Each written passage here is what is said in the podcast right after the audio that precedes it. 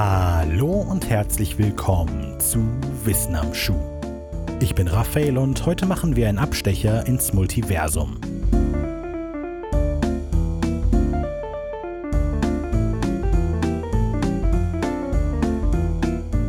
Das lateinische Wort Universus bedeutet so etwas wie gesamt, sämtlich oder auch ganz.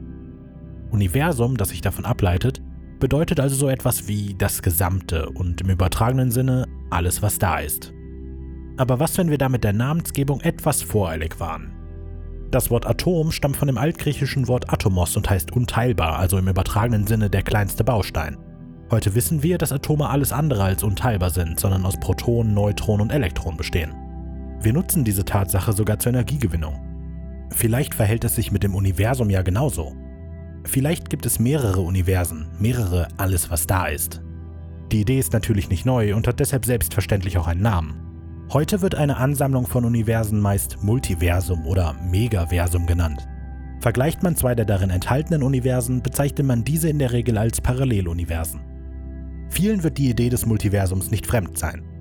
Science-Fiction-Autoren spielen gerne mit dieser Idee herum, und wenn ein Comic oder eine Fernsehserie lang genug läuft, ist es quasi unvermeidbar, den Sprung in eine alternative Realität zu machen, um neue Ideen auszuprobieren. Aber wie viel Wissenschaft steckt eigentlich in der Science-Fiction-Idee des Multiversums? Die Antwort ist gleichzeitig erstaunlich viel und erstaunlich wenig. Auf der einen Seite erlaubt uns der aktuelle Wissensstand nicht nur über ein Multiversum nachzudenken, sondern über etliche unterschiedliche Arten. Auf der anderen Seite hat das Ganze mit Wissenschaft, trotz teilweise höchst wissenschaftlichem Vokabular, nur sehr wenig zu tun. Was man bei den folgenden Ausführungen nämlich nicht außer Acht lassen darf, ist, dass die Basis aller wissenschaftlicher Erkenntnisse das Experiment ist, nicht Fachjargon oder ein akademischer Abschluss. Aktuell sind alle Überlegungen zu Multiversen im Grunde Gedankenexperimente basierend auf wissenschaftlichen Theorien. Wenig überraschend ist es nämlich ziemlich schwierig, reproduzierbare Beobachtungen an einem Objekt durchzuführen, das per Definition mehr oder weniger losgelöst von uns existiert. Jetzt, wo wir den langweiligen, aber notwendigen Hinweis des wissenschaftlich Belegbaren aus dem Weg haben, wird es Zeit, unseren Doppelgänger zu treffen. Die erste Art des Multiversums, häufig Level 1 Multiversum genannt, möchte ich als das Hubble-Blasen-Multiversum bezeichnen. Die grundsätzliche Überlegung ist recht simpel. Parallele Universen sind nicht durch irgendwelche haarsträubenden theoretischen Konzepte getrennt, sondern schlicht und ergreifend zu weit voneinander entfernt. Nach dem aktuellen Erkenntnisstand ist unser Universum vor etwa 13,8 Milliarden Jahren entstanden.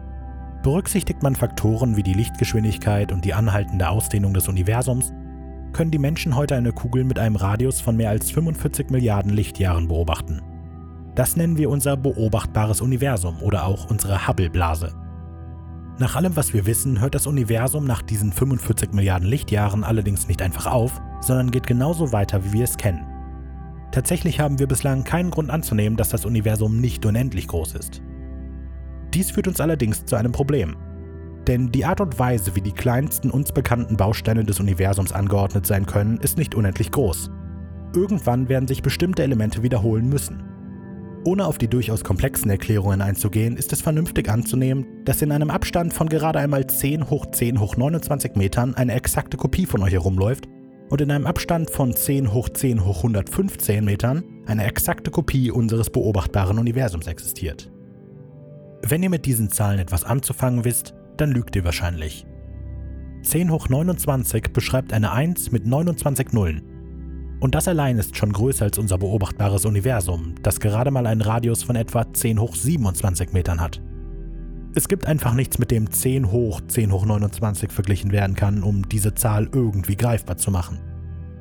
Was das aber letztlich bedeutet ist, dass man, wenn man nur entsprechend weit reist und gründlich genug sucht, irgendwann nicht nur eine identische Kopie von sich selber träfe, sondern auch eine, die fast identisch ist, aber zum Beispiel in einer anderen Stadt wohnt oder links statt rechtshänder ist. Ein neues Ich mit einer eigenen Hubbleblase. Ein paralleles Level 1 Universum ist im Prinzip noch vergleichbar gewesen mit dem uns bekannten Universum die gleichen physikalischen Gesetze, die auf unterschiedliche Umstände wirken. Level 2 ändert das und wirft die uns bekannten physikalischen Gesetze über den Haufen. Die Grundannahme für diese Art des Multiversums, die ich das Multiversum der gefrorenen Konstanten nennen möchte, ist, dass der Urknall, wie ihn die meisten wahrscheinlich kennen, nicht überall überall stattgefunden hat und genau genommen auch gar nicht der echte Anfang unseres Universums war. Der Urknall ist nach der aktuell gängigen Theorie gleichzeitig der Anfang des Universums, wie wir es kennen, oder besser gesagt dem Level 1 Multiversum, in dem wir leben, zeitgleich aber auch das zufällige Ende eines Prozesses, der sich Inflation nennt. Ich möchte nicht behaupten, die theoretischen Hintergründe zu begreifen, aber was während des Urknalles passierte ist, dass die physikalischen Konstanten, die das Universum beherrschen, wie wir es heutzutage kennen, festgesetzt wurden sei es das Masseverhältnis eines Elektrons und eines Protons oder die Größe einer elektrischen Ladung oder so etwas scheinbar Selbstverständliches wie die Anzahl der Dimensionen unseres Universums. Stellt es euch so vor, als hätten wir vor dem Urknall eine geschmolzene Mischung aus Kupfer und Zink. Der Urknall ist dann der Moment, in dem diese heiße flüssige Mischung durch ein Sieb in ein kaltes Wasserbad geworfen wird. Im Wasserbad entstehen kleine feste Tropfen einer Metalllegierung, die sich alle zumindest ein bisschen im exakten Verhältnis von Kupfer zu Zink unterscheiden. Im übertragenen Sinne sind diese aus der gleichen Flüssigkeit entstandenen, aber in ihrer festen bzw. gefrorenen Form doch im Detail unterschiedlichen Kupfer-Zink-Kügelchen die physikalischen Konstanten und Kräfte, die von nun an die Entwicklung des Universums bestimmen. Parallele Level 2 Universen resultieren nun daraus, dass nicht die gesamte heiße Kupfer-Zink-Mischung überall gleichzeitig in denselben Becher mit kaltem Wasser geworfen wurden, sondern nur kleine Mengen mal hier und da in unterschiedliche Behälter. Jedes dieser Gefäße ist nun ein eigenes Universum mit unterschiedlichen Zink-Kupferkügelchen, also physikalischen Konstanten.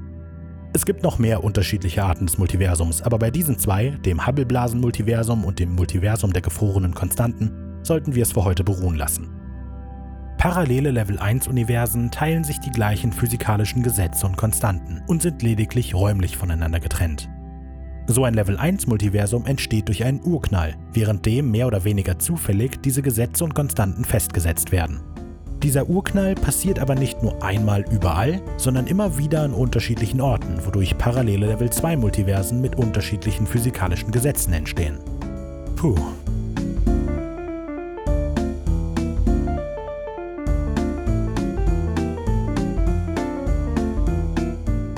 Links und Quellen für diese Episode findet ihr wie immer in der Beschreibung. Ich freue mich immer über konstruktive Kritik, Feedback, Anregungen oder ein einfaches Hallo. Nutzt dafür am besten die Social Media Kanäle auf Facebook, Instagram oder YouTube oder schreibt eine E-Mail an wissenamschuh@wenig-originell.de.